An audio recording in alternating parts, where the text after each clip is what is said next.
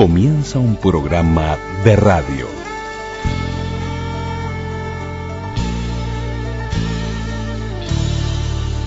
Un programa de radio. Un programa de radio.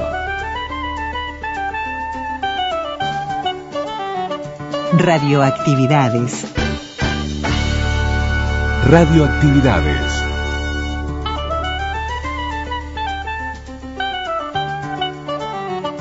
La palabra. La palabra. Celebramos la palabra.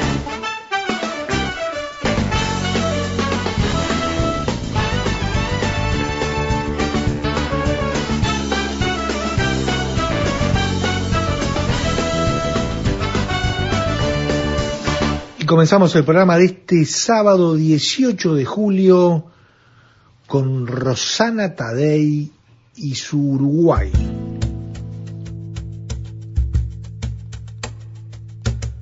Sueña y espera que mañana todo irá mejor y vas a ver brillar el sol aguantando corazón.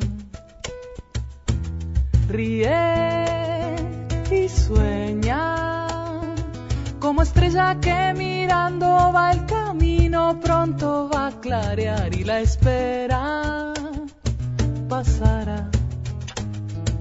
Un día, un día de colores llega el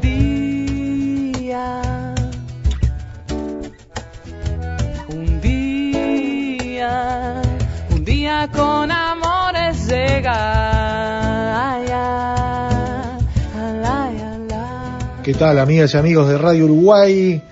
Bienvenidos en este día especial, el día de la jura de la Constitución, recordando el 18 de julio de 1830. El gusto de estar juntos, Luis Ignacio Moreira Lula, Daniel Ayala, haciendo este radioactividades que hoy vamos a estar en la Plaza Constitución, en el, con el campanero de la Plaza Matriz, el tema de la Plaza Constitución con las pinceladas de Jorge Escardó, Boulevard Sarandí, Milton Esquinca y el campanero de la Plaza Matriz. Y es también, también estará Marisa Montana contándonos de su trayectoria en la radio y en la televisión. Hoy es poco el tiempo que tenemos para hablar al principio, pero además las ganas que tenemos de seguir escuchando a Rosana Tadei y este Uruguay, el último tema de su disco saliendo al sol del año 2004.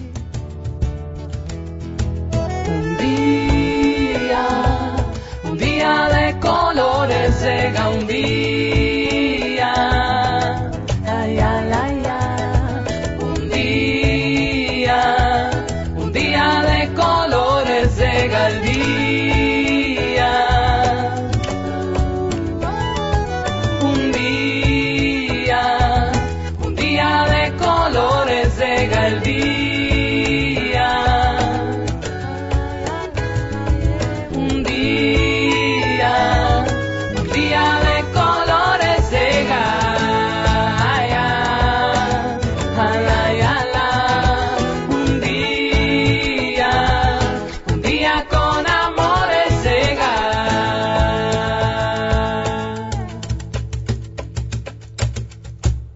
Y nos vamos a la Plaza Constitución, a la Plaza Matriz, a esta Plaza Constitución que nos relata, que nos la cuenta en sus historias. Jorge Escardó en estas pinceladas que eran el vagón de la nostalgia y de los recuerdos del tren de la noche hace mucho, mucho tiempo atrás con Omar Gutiérrez. Celebramos la palabra.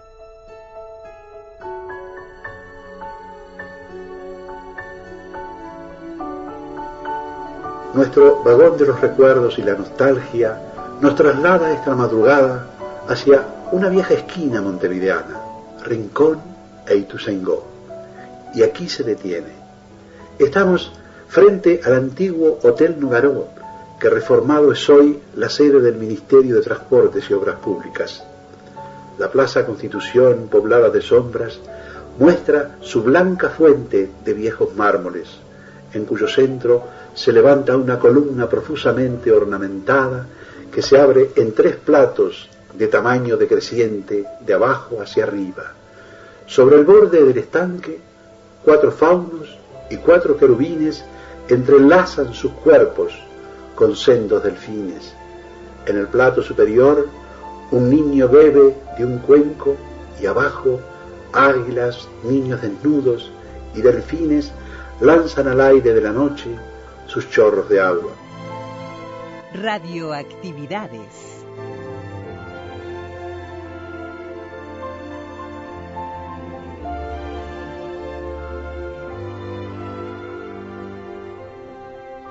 En la esquina de Juan Carlos Gómez y Sarandí, el edificio del antiguo cabildo y las reales cárceles, y frente, sobre Ituzaingó, la catedral de Montevideo, con sus dos altas torres y sus campanarios.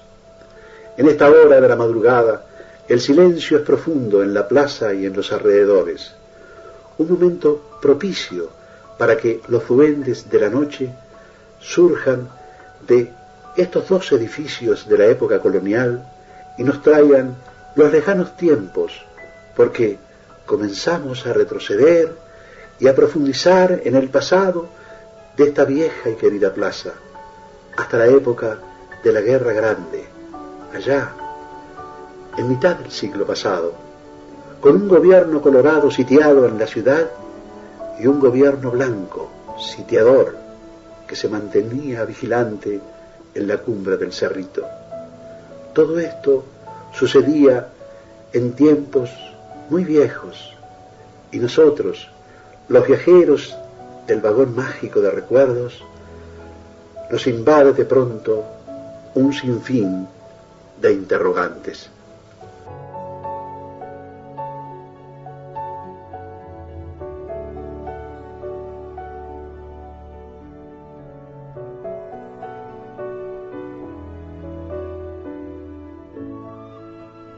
Como estamos a mediados del siglo pasado, en esta esquina de la Plaza Constitución, el edificio del Ministerio de Transportes y Obras Públicas ha desaparecido como tragado por las sombras de la noche. Y en su lugar descubrimos un elevado caserón rematado en su azotea por un mirador. Y junto a él, cerca de la pequeña puerta, descubrimos un hombre vestido con chaqueta o levita, pantalón y sombrero de copa negros. Pero de pronto traspasa la puerta y este hombre rápidamente sale a la azotea nuevamente, pero vestido con levita y pantalón rojo y sombrero de copa blanco. Pero es tan inquieto que vuelve a entrar y a salir con otra ropa, paseándose como distraído por la azotea pero vestido totalmente de blanco. Y así, durante minutos y minutos, donde sus rápidos movimientos, sus poses diferentes, sus ropas siempre cambiantes, y la pequeña puerta que está de pronto cerrada, otras veces abierta o entreabierta, nos llena de confusión. ¿De qué se trata? ¿Qué móviles persigue este excéntrico Fregoli con sus increíbles manías? Pero recordemos, Estamos en las primeras horas de la mañana, en plena guerra grande, en el centro de la plaza sitiada, y ese hombre no es ningún loco, es un espía del ejército de Oribe que desde el cerrito y a través de largos lentes sigue con avidez todos sus movimientos que encubren mensajes como los buques enemigos van a hacer fuego sobre el buceo o están reuniendo caballerías en el paso del molino o simplemente felicitaciones a don Manuel en su onomástico.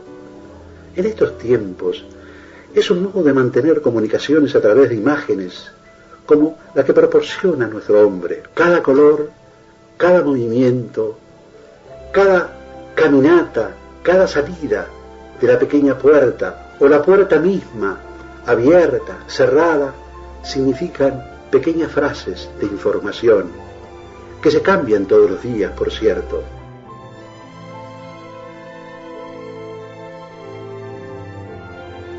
Radioactividades.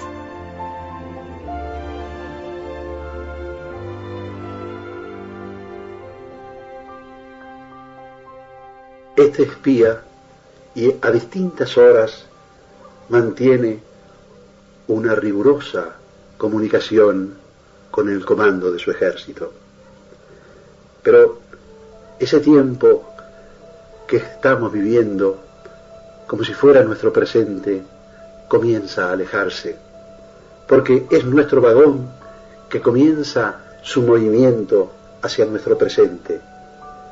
Ya vamos dejando la Plaza Constitución. A medida que los edificios coloniales van desapareciendo, son sustituidos por los actuales. El Ministerio de Transportes y Obras Públicas ocupa el lugar de la alta casona, de las señales.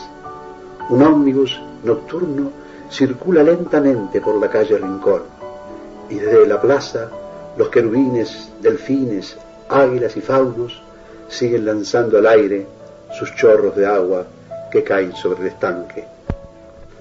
Enfrente, por Sarandí, una música rock sale de un pequeño sótano transformado en local nocturno.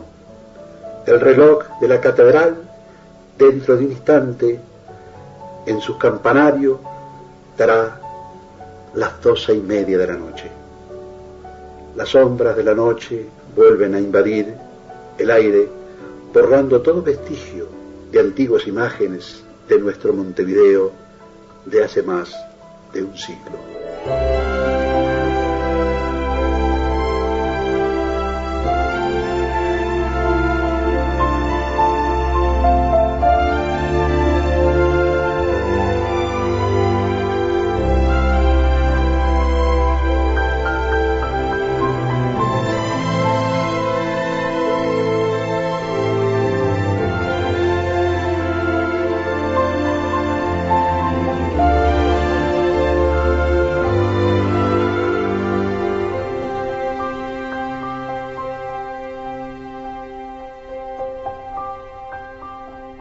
Facebook Radioactividades. Twitter arroba reactividades.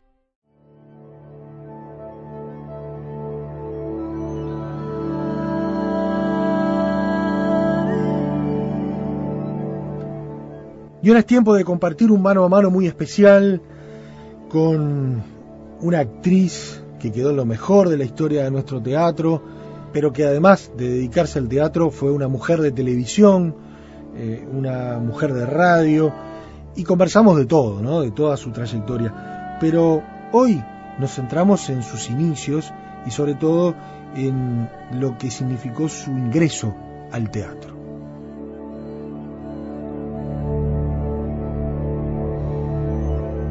Bueno, yo empecé en el Sodre, en el Sodre, en el ballet y en el, y en el coro de, de las óperas, o sea, yo cantaba y bailaba en la escuela del Sodre.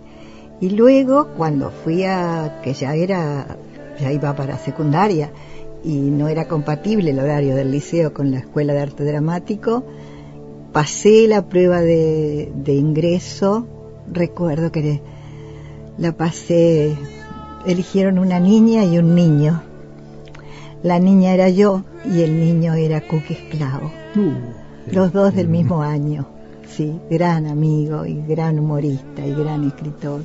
Cuando se sonríe parece que le está haciendo un favor al mundo. Se inició como político a la edad en que otros se jubilan de senadores. Eso sí, empezó de arriba, porque la vicepresidencia nada menos. Y entré a la escuela de arte dramático, pero no pude seguir porque mi padre, además que era, en ese sentido, no le gustaba el teatro en esa época. Las mujeres y el teatro no eran compatibles para... Y, y el horario con el liceo no me dejaba. Entonces, a los dos años ya me puse de colaboradora en Teatro del Pueblo que se acababa de quemar, que estaba en la calle Aguarón. Y nos prestaron en el Ateneo de Montevideo, nos prestaron un salón.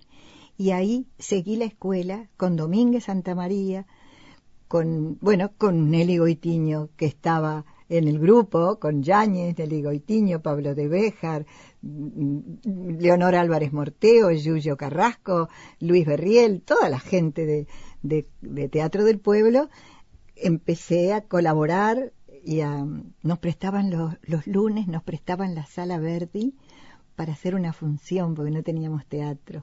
Y allá iba Marisa y abría los baúles y planchaba toda la ropa para que los compañeros hicieran las funciones y así empecé en el todo. teatro del pueblo. Esta es la noche.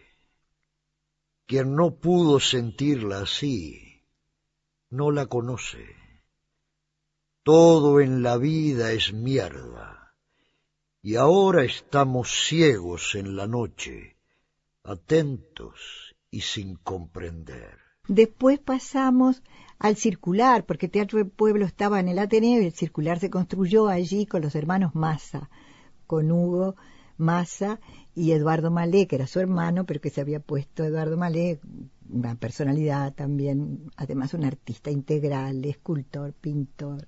Bueno, en- la gente del Anglo lo conoce a, a Malé, por supuesto. Si alguien me está escuchando, lo recordará.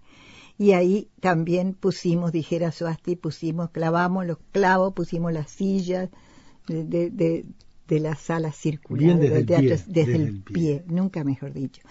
Y después me llamó Juan José Brenta para hacer una obra en el... No, antes de eso, antes de eso, me novié con... porque yo soy siempre muy enamorada. me novié con un chico que era cobrador de todos los teatros independientes y de club de grabado.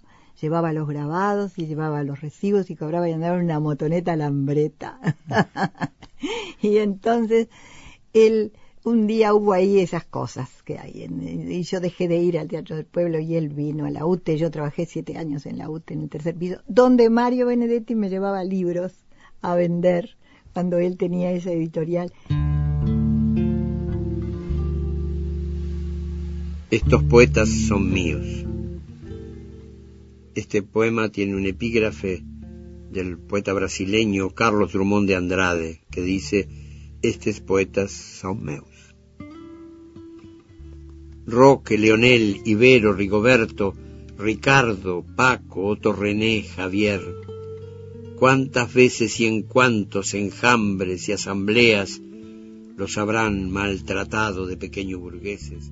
me dijo él, ¿por qué no vuelves a teatro del pueblo? No sé qué. Pero ahí él había fundado con Rubén Castillo y Eduardo Prous el Teatro Libre de Montevideo, que era en la sala de el Sindicato de la Aguja, en donde estrenó Florencio Sánchez, en la calle Río Negro, entre Maldonado y Canelones, creo que es ahí, habían fundado una estup a fuerza de, de cómo se hacía todo en esa época, porque todos trabajábamos en otro lado y como decía Atahualpa del Chopo, íbamos a dejar nuestro cansancio a las salas de teatro independiente.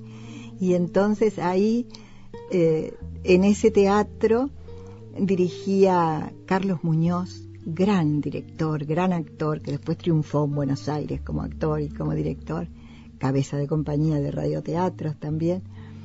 Carlos Muñoz me yo era apuntadora porque como hablo muy ligerito y, que tengo una dicción bastante correcta aún entonces todo el mundo decía que apunte Marisa que apunte Marisa porque yo daba el trompetazo como se llama y me sabía todo de memoria porque las obras ya no precisaban ni mirar el guion y se estrenó en la sala verde Proceso a Jesús de Fabri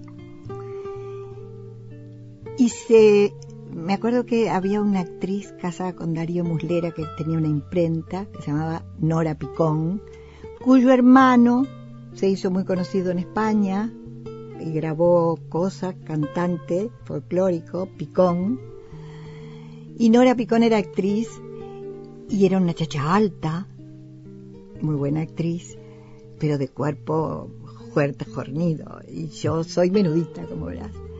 Y entonces, de, de pronto, apéndice. Apendicitis con Nora marchó para ahí. Y me dice Carlos Muñoz, no te animas porque tenemos la función vendida y de ahí mucha gente.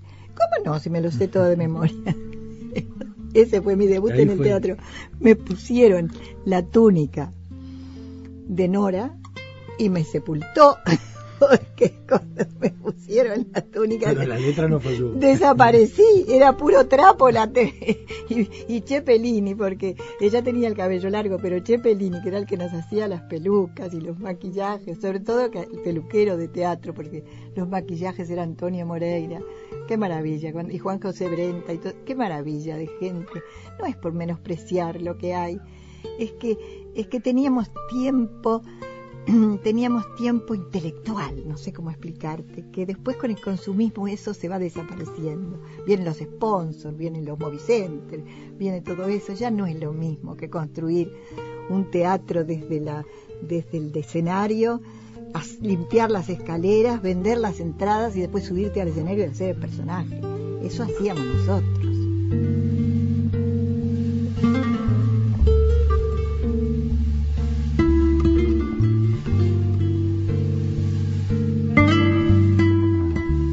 La cosa que es noche del estreno me ponen una peluca que Pe- Chepelín no tuvo tiempo de peinar. y entre la túnica de, de Nora y la peluca no había quien hablara en el escenario. No, pero vos sí hablas. Yo hice mi, hice mi monólogo de María Magdalena maravilloso y debuté en el teatro, pero los compañeros estaban totalmente tentados, impresionante. Ese fue mi debut.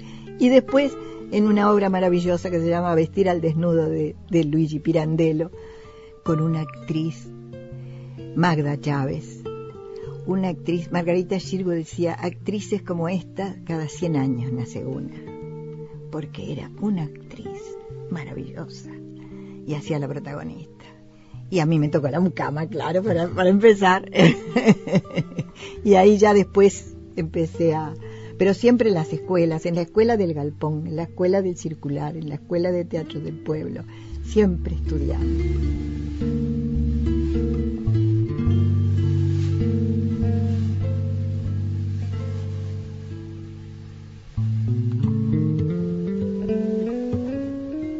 Radioactividades. Queridos amigos, buenas noches. Les habla Raúl Fontaina Hijo.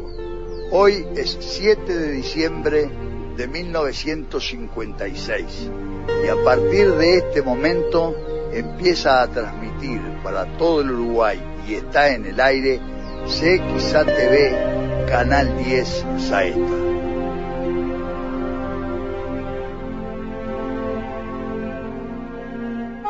La televisión apareció en la, en la exposición de la producción. Hubo una, no sé, fue la RCA Víctor que hizo un circuito cerrado. Hicieron un, un, y se fueron. Y dejaron la cámara por desechable. Quedó la cámara ahí. Como yo digo siempre, sorda, ciega y muda, porque era, no tenía dolly, no tenía zoom, los lentes se cambiaban en el aire, pero ahí quedó. Y no sé exactamente cómo, porque ya hay, hay algunos historiadores, entre comillas, que son contemporáneos conmigo, que todavía andan por ahí, que a veces discuten el origen. Yo lo único que te puedo decir es que llegó un momento que Sadrep, los Fontaina, que son muy listos, los ingenieros, no sé qué hicieron, como hacemos todos los uruguayos. No me pongo de pie porque me, me vuelo del micrófono, pero es para ponerse de pie, porque los uruguayos somos, como dijo Cita Rosa, cara de uruguayos tenemos con un alambre hacen un, puente. Y nunca mejor dicho, porque se hace con un alambre un puente. Pero agarraron un alambre, agarraron otro, agarraron un tornillo, agarraron otro, enchufaron aquí, enchufaron allá con aquella cámara y emitió. Y empezó a salir.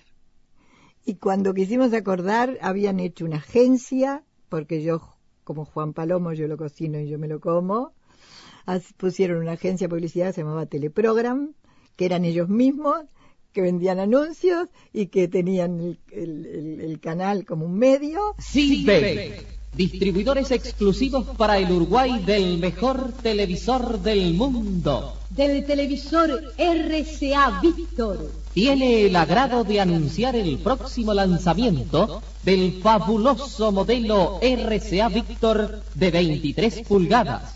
Y ahora presenta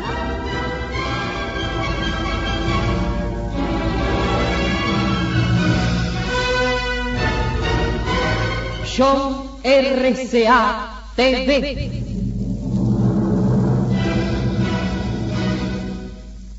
Con Manolo Álvarez Mil.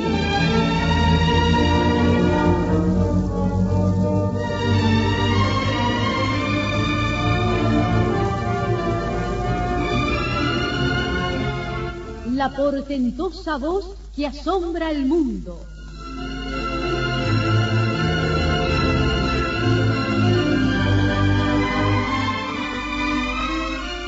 El maestro Luis Pasquet y su gran orquesta.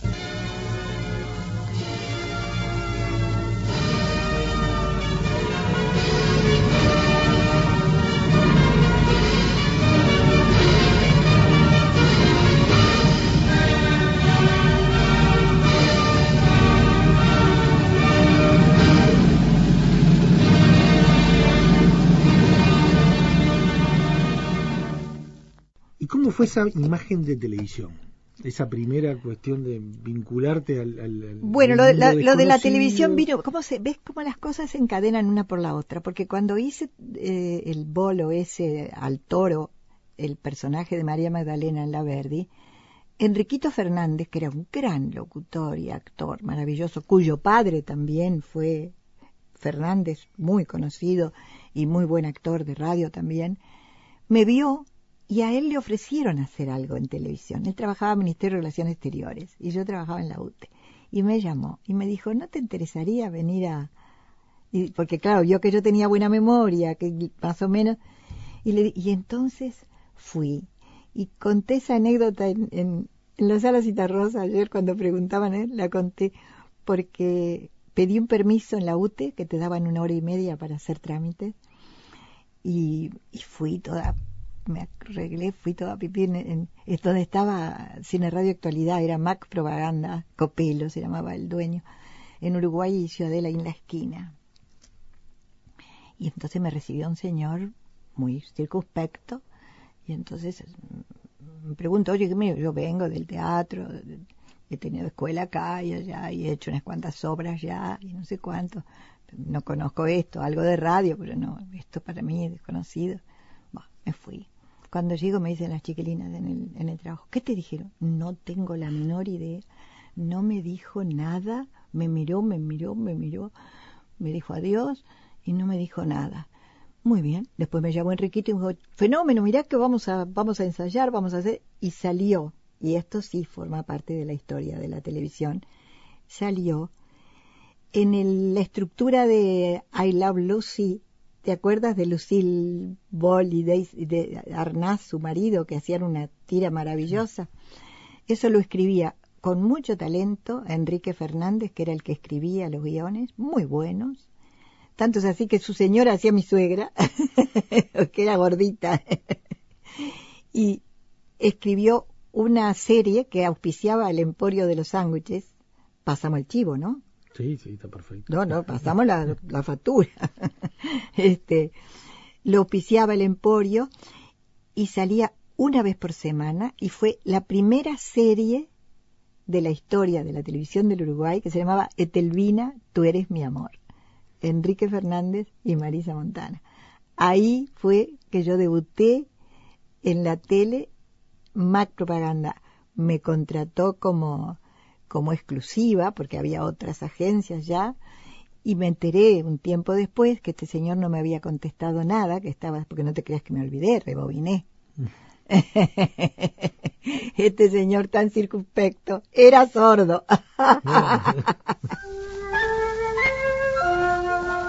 En el show de Donna Reed, la serie titulada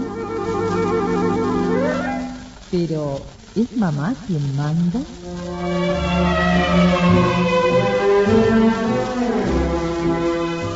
Presentó para promoción de sus telas de tapicería, colchas y acolchados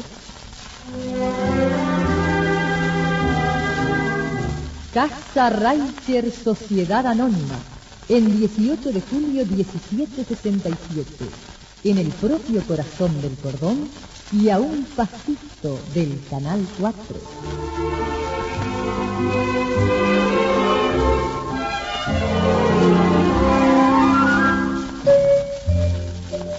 era hacer televisión en vivo, era todo, todo en vivo.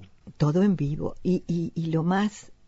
Había que ensayar mucho. Lo más criminal es que se lo llevaba el viento, nunca mejor dicho, se lo llevaba al aire. Era en directo. Teníamos, todos eran tan talentosos, todos. Y hicimos cosas muy grandes, hicimos obras, hicimos Miller, hicimos Florencio Sánchez, hicimos García Lorca, pero ensayábamos dos meses. Y eso lo hacíamos en una noche, en directo y para siempre.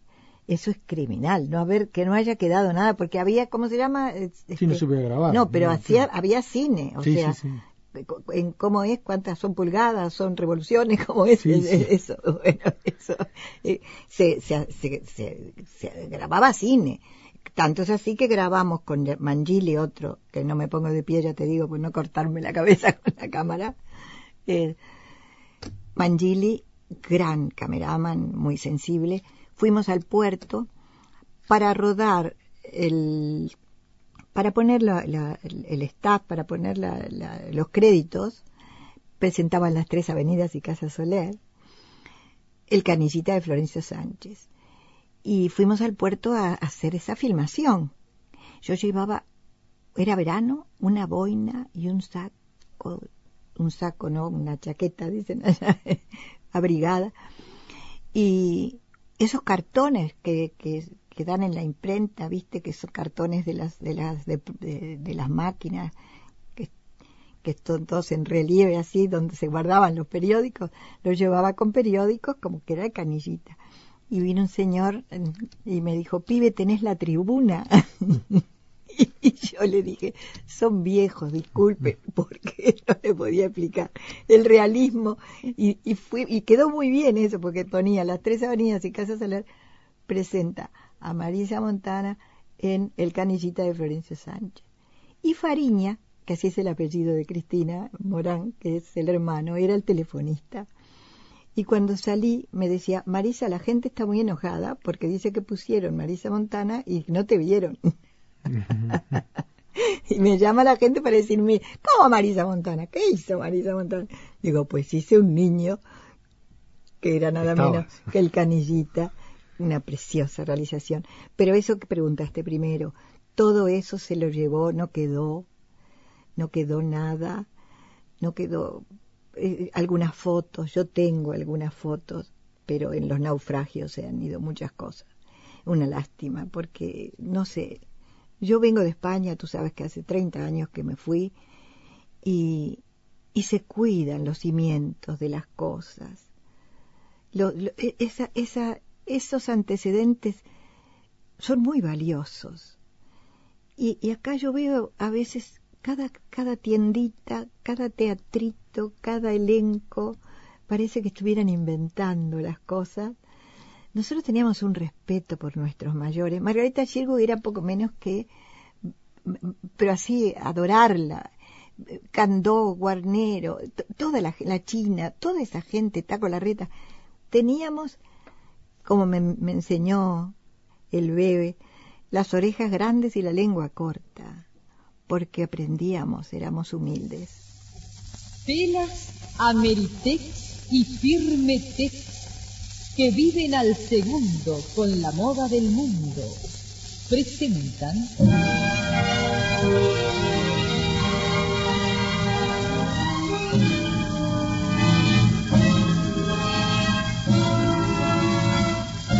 La puerta de oro de la moda.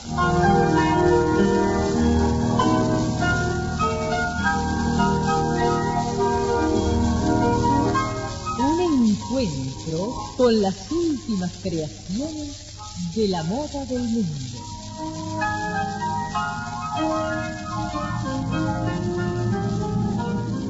Y después pasaste a Canal 12.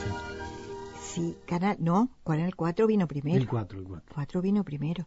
Y en Saeta, en Saeta cuando fallaba, porque lo anunciaban, se emite Canal 4 la semana que viene, cosa.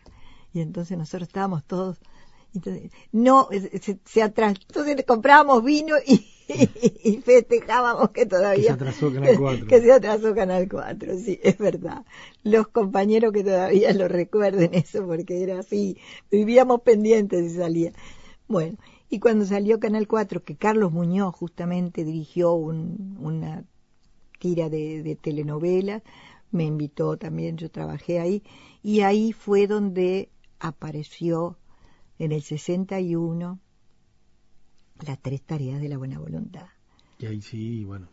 Eso, es un antes y un después. Ese es un antes y un, no, no por mí, sino porque tuve la suerte de estar en el momento justo. Y ¿no? contanos cómo era para los que nunca la escucharon, yo me- o la vieron, yo me acuerdo. Eso era fantástico, porque yo creo que es el primer programa de denuncia social que se hizo en la televisión privada de este país. Porque la idea venía de Perú. Se llamaba las campanadas, no sé qué. Acá le pusieron las tres tareas de la buena voluntad, pero se llamaba algo de las campanadas. Y la trajeron allá.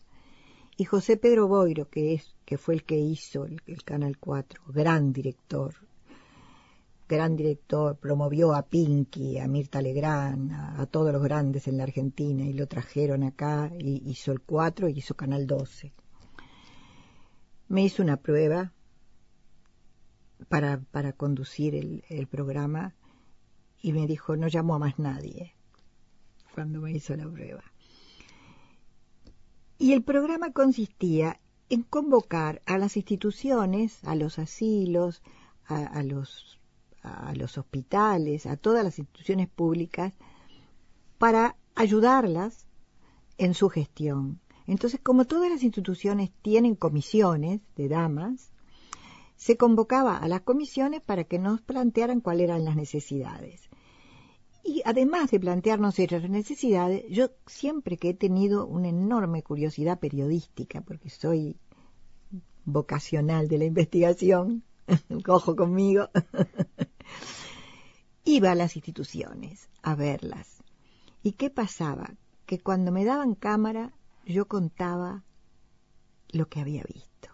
Por eso te dije que era un programa de denuncia social. Se cierra así la primera edición del Show RCA TV.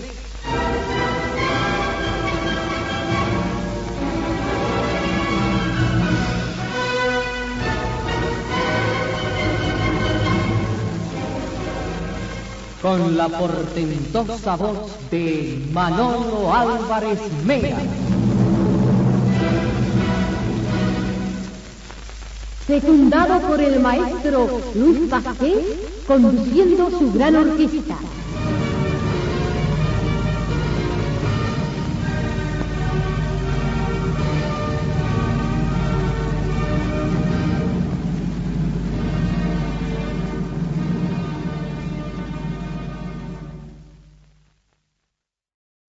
Twitter, Twitter, arroba reactividades. arroba reactividades. Y ahora desde el archivo nos vamos a Boulevard Sarandí. Nos vamos a épocas de CX30, la radio, con Milton Esquinca, que a partir de ese su Boulevard Sarandí nos cuenta del campanero de la Plaza Matriz.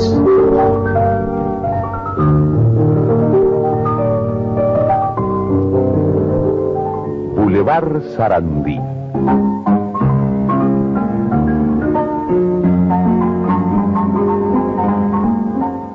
Desde nuestra calle más tradicional reviven anécdotas, gentes y lugares de Montevideo a lo largo de sus 250 años.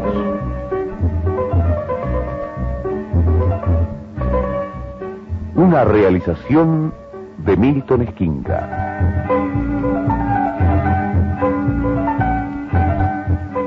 Buenas noches. Hoy quiero hablarles, para empezar, del hombre que hizo sonar las campanas de la iglesia matriz durante 30 años, o algo más acaso, desde el inicio de la Guerra Grande, más o menos 1843, hasta la década del 80, y que fue una figura muy querida y popular en el Montevideo del siglo pasado, campanero de la matriz, ya que la matriz está tan entrañada con la médula montevideana y lógico que venga él a esta audición que se llama Boulevard Sarandí, ya que muchas de sus andanzas diarias tienen que haber tenido Sarandí por escenario, y nuestra calle habrá visto pasar mil veces la figura patizamba y contrahecha de este moreno que tenía por orgullo, muy legítimo, el de hacer un verdadero arte del repique de nuestras campanas principales. Muchos datos de su historia real se ignoran, porque cuando Sansón Carrasco, seudónimo de aquel recordable cronista de las cosas montevideanas que se llamó Daniel Muñoz, se acercó a este moreno para indagar sobre él, el campanero ya tenía como 90 años y su memoria no lo ayudaba y muchas cosas de su pasado las tenía difusas o imprecisas. Decía haber nacido en Pernambuco y no ser hijo de esclava, sino de morena liberta. La poca instrucción que recibió la tuvo de los padres franciscanos de aquella ciudad brasileña, que mucha ciencia no le inculcaron, pero sí un arte del que después se valdría siempre, el de campanero precisamente, aprendido junto a un consumado maestro que en aquel país había. Un día tampoco quiso recordar por qué los padres franciscanos deciden desprenderse del negrito Ambrosio, que así se llamaba, y lo metieron en un bergantín que lo trajo al Plata. Cayó en Montevideo y otro punto oscuro es cómo se vinculó a José Benito Lamas, cura de la matriz por entonces. Tenía que ser muy joven en ese momento, aunque, como con mucha gracia anota Sansón Carrasco, Montevideo siempre lo conoció viejo. Ni los más empolvados archivos, dice, hacen memoria de que alguna vez fuera mozo el decano de los sacristanes. Siempre viejo entonces y siempre canoso, con una particularidad. Parece que sus canas nunca fueron blancas como las de cualquier hijo de vecino, sino siempre verdes, fenómeno que el moreno atribuía al mucho mate que tomó en su vida, explicación que no es de desdeñar, me parece. Y allí, en la matriz, empieza a practicar su arte de campanero. Pronto el pueblo lo bautiza y empieza a llamarlo Misericordia Campana. Lo de misericordia viene porque el campanero tenía la costumbre de saludar a todo el mundo diciendo Misericordia Señor o Misericordia Señora, fórmula muy original de saludo que nunca pudo saberse por qué la adoptó este hombre. Como buen campanero que era, Misericordia Campana estaba convencido de que sus campanas no sonaban simplemente, sino que hablaban, y él las trataba, por tanto, como seres vivos, como criaturas parlantes y sintientes, porque también les atribuía sentimientos. Así, por ejemplo, él distinguía claramente dos tipos de repique, según lo que las campanas dijeran. En las grandes festividades, Misericordia usaba repique que él llamaba de San José, ya que según él, las campanas decían clarito al sonar, San José, cabeza me duele. Y explicaba esto en plena calle, imitando y traduciendo el sonido de las campanas, mientras daba grandes saltos y gesticulaba talmente como si estuviera actuando en el campanario. En cambio, cuando la solemnidad era solo de media gala, el moreno usaba apenas el llamado repique del vintén, mucho menos complicado y, como su nombre lo indica, mucho menos valioso que el de San José. Y allí las campanas se limitaban a decir, pero también clarito, Manuel Vintén, Manuel Vintén. Pero la vida de un campanero tiene también sus vaivenes. Y un buen o mal día, Misericordia Campana, ya viejo, deja de trabajar en la matriz y pasa a la iglesia de San Francisco en la calle Cerrito. Dicen las malas lenguas que fue expulsado de nuestra catedral por haber dado un baile con órgano en un pequeño vestíbulo que conduce al campanario. Un mal paso como cualquier otro. El hecho es que él quedó muy ofendido con la matriz y sobre todo con los campaneros que fueron a sustituirlo, que según misericordia no eran artistas como él y rompían una campana por semana, mientras que a mí no se me murió ninguna, decía, siempre considerando las seres, y ni siquiera un dolor de cabeza tuvieron. Viejo y feo y patizambo como era, Misericordia se enamoró y se casó y después de 20 años enviudó. Pero él quiso insistir y la segunda vez se casó por detrás de la iglesia, no sé si con repiques de sus campanas o no.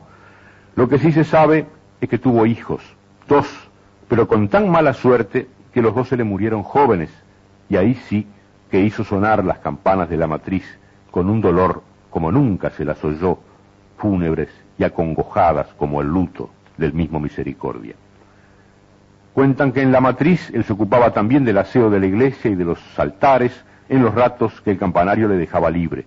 Según Sansón Carrasco, sacudía con mucho cuidado las venerables imágenes de San Felipe y San Luis, arreglaba los pliegues del manto de la Serenísima Virgen, le peinaba la lana al perro de San Roque, acomodaba la florida vara de San José.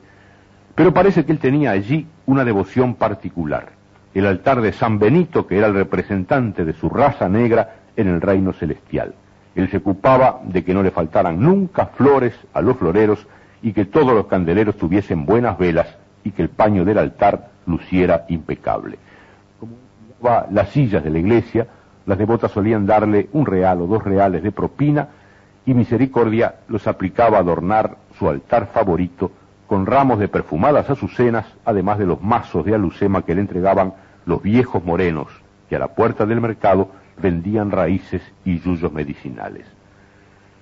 Cuando Sansón Carrasco escribió su crónica famosa sobre Misericordia Campana, estábamos en noviembre de 1882 y el negro todavía oficiaba con sus 90 o 100 años encima en la iglesia de San Francisco, bailando todavía al son de sus repiques. Así que no sé bien cuándo murió ni qué hizo y dijo Montevideo el día de su muerte. Pero mejor así tal vez, que nada sepamos de la partida de este personaje tan pintoresco de nuestro Montevideo de ayer y que todos lo sintamos estar todavía cuando escuchamos, como tantos días, las campanas de la matriz o más al centro las de San Francisco. Yo los invito a ustedes a que en sus sones nuestra memoria recomponga cada vez la figura contrahecha, patizamba y coronada de verde algodón de aquel misericordia campana, campanero mayor de nuestro Montevideo.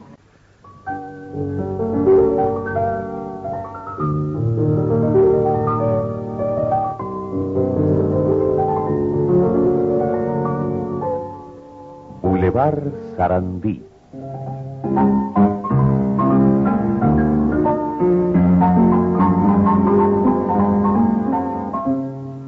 De lunes a viernes a las 22 horas, desde nuestra calle más tradicional, reviven anécdotas, gentes y lugares de Montevideo a lo largo de sus 250 años.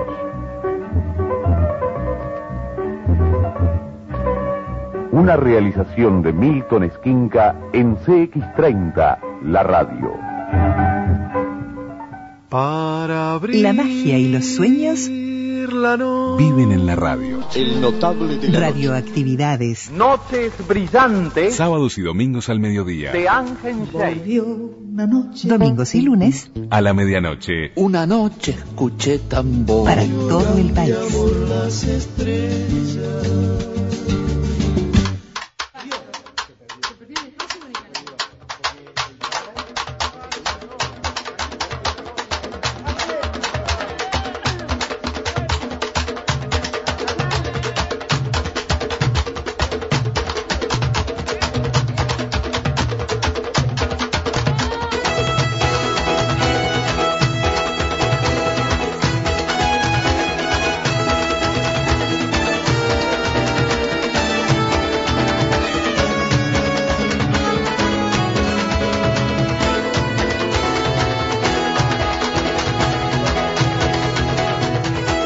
Vamos con las campanas de mar de fondo.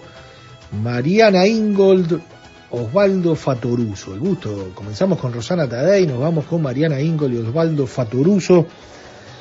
Y bueno, mañana la seguimos, ¿no? Hoy es un día especial, es- hoy es 18 de julio, pero también para nosotros es, un, fin de semana especial, porque eh, en el día de hoy en particular es el día más cercano al cumpleaños de mi querido colega, socio, amigo de la radio de la vida, don Luis Ignacio Moreira, ese 16 de julio que él tanto no le gusta, tanto detesta, por llamarle de alguna manera, y, decirles, y decirlo esto entre comillas y con mucho cariño, eh, quiso ser Maracaná y nació el día de Maracaná, claro, unos años tantos después, pero unos tantos años después, mejor dicho. Pero lo vamos a tener presente el 16 de julio mañana. Por eso la referencia al querido Lula que eh, cumplió años esta semana, el 16 de julio, pero que eh, esto de Maracaná nosotros en Radio Actividades lo vivimos mañana, en un programa especial en donde estarán los testimonios de Alfredo Chandi, eh, estarán desde grabaciones preciosas, Vilio de Feo, Matías Prats, transmisiones de, de- todos los relatores, el final de la transmisión de, Solé, y bueno, por allí siempre que uno hace referencia al fútbol y, tiene presente a, a Eduardo Galeano, se cuela con gritos de gol a la manera de, de radioactividades. Así que le enviamos un gran abrazo y mañana la seguimos a las 12 y a las 0, como todos los sábados y todos los domingos. Que pasen bien, chau chau. Conducción Daniela Ayala. Locución institucional Silvia Roca y Fabián Corrotti. Producción y edición de sonido Luis Ignacio Moreira.